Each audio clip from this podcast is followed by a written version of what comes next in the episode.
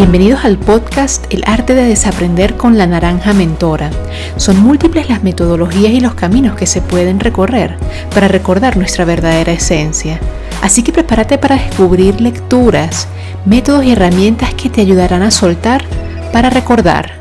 Hola, soy Andreina Bolívar Morales, una lectora empedernida y una apasionada por el desarrollo humano. En el último episodio conversamos con con Alejandro Castro y hablamos un poco acerca del vejero interior y el enagrama. De pronto te estarás preguntando, bueno, ¿y qué pasó con, conmigo después de realizar ese taller? Pues pasó un año de, pues de mucha autoobservación. Obviamente seguía cometiendo pues errores asociados al eneatipo con el que me identifico. Sin embargo, me empecé a dar cuenta de que durante el taller había descubierto algo trascendental y que no era capaz de compartir con ninguno de mis colegas de trabajo ni, ni con mi entorno. Y era el hecho de que yo no había elegido una carrera que me apasionaba. Yo no había elegido una carrera alineada con mis fortalezas. De hecho, decirte que, bueno, estudié ingeniería química porque pues era la, la carrera que que ofrecía oportunidades laborales eh, aseguradas y no era buena en química, de hecho a mí no me gustaba la química, pues bueno, se me daba bien la matemática, la física, pero la química no me iba muy bien y decidí pues seguir esa carrera eh, más por, por lo que decía mi entorno, ¿no? Por lo que se esperaba de mí. Ahora, ¿qué pasa? Eh, durante todo ese año de autoobservación, pues yo tomé la decisión de no aplicar formalmente al cargo que me habían asignado. Eh, de hecho, muchas personas pues me cuestionaron, ¿no? Si era una oportunidad para ascender y seguir creciendo en una empresa muy bien reconocida. Pero había algo que, yo sentía que, que no estaba bien. De hecho, eh, fue una, en unas vacaciones que tuve en Santa Marta, creo que era enero, enero del 2016, eh, me encontré con una librería cercana al hotel donde me estaba hospedando y allí encontré un libro acerca del enneagrama de la personalidad. Un libro pequeño, compacto, con todos los eneatipos, un libro escrito por un periodista y coach llamado Borja Vilaseca. Y fue fascinante porque, bueno, había pasado un año desde que había hecho el taller del Enneagrama y me devoré ese libro, me lo devoré. Eh, y al regresar a Medellín dije, tengo que conseguir toda la bibliografía de este autor. Ahora, conseguí dos libros que, que fueron un punto de inflexión en mi manera de ver el mundo. El primero se llama El sinsentido común y el segundo, ¿qué harías si no tuvieras miedo? En el sinsentido común, pues me, me enfrenté al concepto de, paradigma, eh, que según el autor vendría a ser la manera en la que vemos, comprendemos y actuamos en el mundo. Y él nos invita a ser conscientes y comprender en eh, nuestro paradigma, ya que ahí radica el hecho o aquello que determina nuestras necesidades y motivaciones, es decir, lo que creemos que necesitamos para ser felices y lo que nos mueve a hacer lo que hacemos en la vida. Ahora yo me di cuenta que lo que, lo que a mí me movía en la vida pues era conseguir reconocimiento a través de mi éxito profesional, pero nunca me había detenido a pensar pues bueno, cuáles son mis creencias, eh, por qué estoy trabajando como empleada, por qué estoy trabajando en esta empresa, por qué estoy viviendo en el país donde vivo. Y la verdad es que pues, fue un libro que, me llevó muchísimo a reflexionar acerca de pues, cuáles eran mis objetivos y mis metas, no solo profesionales, sino también a nivel personal. Fue un hermoso descubrimiento porque me di cuenta o descubrí a través de esta lectura de que todos pasamos por una especie de crisis, la llamada crisis de los 40, que no necesariamente significa que la crisis te va a dar a esa edad, pero se le llama la crisis de los 40 porque es una crisis que normalmente llega cuando ya lo has alcanzado todo según el guion de la sociedad. Cuando de pronto ya, ya pues eh, te has casado, ah, tienes tu carrera profesional, tienes tus hijos, tienes un puesto, un excelente puesto en una empresa, tienes el carro, la casa y aún así pues permanece de cierta forma un vacío existencial. Entonces en ese libro pues nos invita a comprender de que pues ese cambio de paradigma se da desde un punto A, aún pasando por un punto B y finalizando en un punto C, y la A comienza en el viejo paradigma, es aquel paradigma en donde la orientación está basado en el interés propio, ¿sí? Donde pues se vive desde la inconsciencia, desde el egocentrismo, el victimismo, la reactividad, por supuesto el miedo, el materialismo, vemos el trabajo únicamente como lucro, no hay ningún propósito ni sentido definido y estamos constantemente luchando y en conflicto. Cuando llega esa crisis de los 40, pues ahí es cuando empezamos a cuestionar eh, nuestro entorno. Ahora, puede que a no todo el mundo le toque crisis, la crisis de los 40, puede que seas muy afortunado y, seas feliz con, tu vida profesional y personal. Eh, y si es así, te felicito porque perteneces al, al 3-5% de la población que, es feliz eh, con lo que hace y le encuentra sentido a lo que hace. Pero para el resto que pertenecemos al 95%, pues empieza ese camino del autoconocimiento, ese camino de, la comprensión, de comprometerse a pues, hacer ese cambio eh, que uno quiere ver en el mundo, como lo decía Gandhi.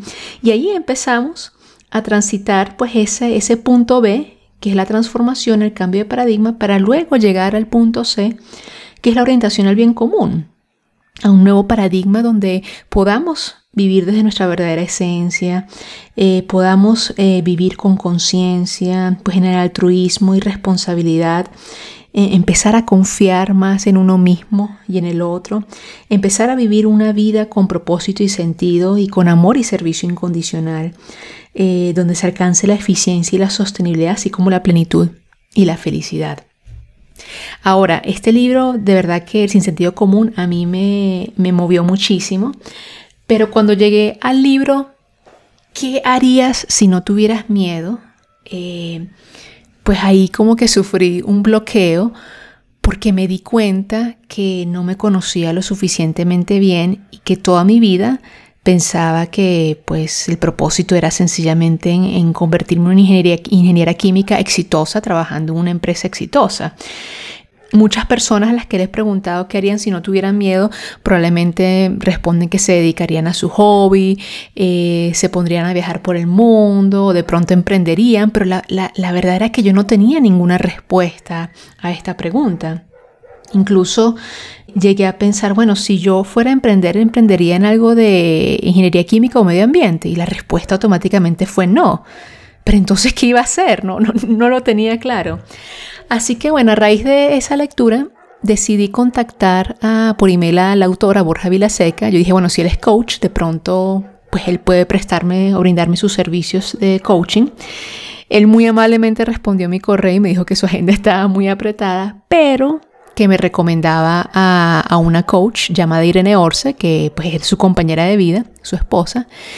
Y bueno, fue a partir de ese momento donde básicamente solté mi orgullo y, me di la oportunidad de, confiar en otra persona, me di la oportunidad de, mostrarme pues vulnerable y demostrar que, bueno, que no tenía un plan, que no tenía control sobre mi vida y que no sabía qué hacer. Tenía claro que no quería continuar trabajando en una empresa, tenía claro que no quería continuar trabajando en el área de ingeniería, pero no sabía qué hacer, no, no tenía ni idea.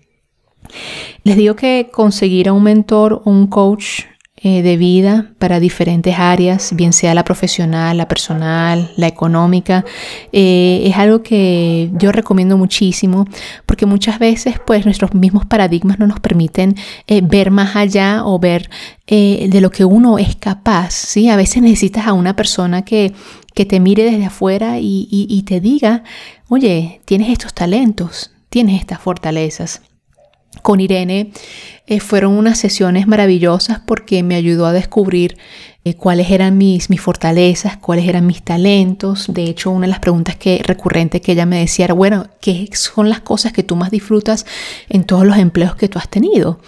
Y bueno, todas siempre apuntaban a, ese relacionamiento con las personas, a brindar conocimiento, brindar formación a través de, talleres, de seminarios, ¿sí? En algún momento ella me llegó a plantear la posibilidad de, cambiar mi carrera profesional de pronto hacia la docencia, hacia la formación, pero claro, no, no estaba muy convencida porque, bueno, en mi mente siempre rondaba esa creencia de que, de que el mundo de la educación, pues pues te dedicabas a ella eh, o por vocación o porque de pronto no pasabas a hacer la carrera que te apasionaba y terminabas sencillamente siendo educador, ¿no? Obviamente una visión eh, muy, muy errada. De hecho, yo creo que fue gracias a Irene que yo me planteé la posibilidad de tomar en serio mi hobby eh, de la lectura durante esa época en que estaba pasando por, por esa crisis, esa famosa crisis de, los 40, eh, yo había mm, empezado a hacer actividades con, mi socia eh, en torno a la lectura, trueque de libros, mm, formación para libreros, clubes de lectura. Y bueno, poco a poco me di cuenta que definitivamente había un espacio ahí, un nicho de mercado que se podía llenar y que debía cambiar mi visión de que uno sí puede eh, vivir de, de actividades de formación y que la única manera de vivir los libros no es solo siendo escritor o editor librero, sino también siendo pues un puente o un mediador, un enlace para, para, que, para que las personas puedan acercarse más a los libros. Eh, si estás escuchando esto y, de pronto estás pasando por lo que yo pasé, que, estás, tienes claro que tu lugar en el mundo no es en, en, aquella actividad profesional en la que estás, bueno, primero invitarte a, seguir brindando servicio incondicional en donde estés y a empezar a, a transitar ese camino del autoconocimiento, a empezar a explorar aquellas cosas en las que pues se te da bien, se te da bien hacer, porque fíjate, muchas veces nos enfocamos muchísimo en en, mejorar nuestras debilidades, ¿sí? Hacemos curso para acá, curso para allá, entrenamiento para allá, para, para mejorar en lo que somos débiles, pero, pero no, no hacemos un esfuerzo en más bien en potenciar todas las habilidades y todas las fortalezas y talentos que, tienes eh, bueno, y eso ya tiene una connotación histórica, ¿no? Que va desde eh, la era industrial. Eh, pero bueno, eso, yo creo que eso, eso da para otro tema, otro episodio de podcast. Eh, sí decirte que los pasos que yo tomé, pues bueno, son muy personales, pero con Irene trazamos un plan de reinvención profesional donde yo me iba a dar la oportunidad de ahorrar el equivalente de uno a dos años de, vida que me permitieran pues empezar a emprender en, esta nueva área que, me apasionaba. Eh, y lo otro es que le puse fecha, le puse, le puse fecha, mes, año al día al que iba a renunciar. Decirte que esa fecha no se cumplió, más bien se adelantó, pero yo creo que cuando uno empieza a poner en blanco y negro, pues esas, esas metas de renuncia, se, hace un poquito más sencillo, ¿no? Y, y te levantas obviamente con el propósito firme de continuar haciendo o dando lo mejor de ti en el lugar donde estás, pero al mismo tiempo eh, darte la oportunidad de descubrir pues quién eres realmente y, de qué manera puedes impactar al mundo, de qué manera puedes eh, dejar un, servicio, un legado que sea coherente y que esté alineado con, con tus valores, con con esa, esa misión que viniste a ejercer en esta tierra. Así que, bueno, espero que hayas disfrutado de este episodio. Decirte que en el próximo episodio voy a tener, como siempre, pues una un invitado muy especial. En este caso, la invitada te voy diciendo va a ser Irene Orce, mi primera coach de vida, una mujer a la que estoy infinitamente agradecida, eh, que admiro muchísimo y que estoy segura que nos tendrá un mensaje hermoso para este cambio de paradigma que estamos viviendo en este momento en la humanidad. Nos vemos en el próximo episodio.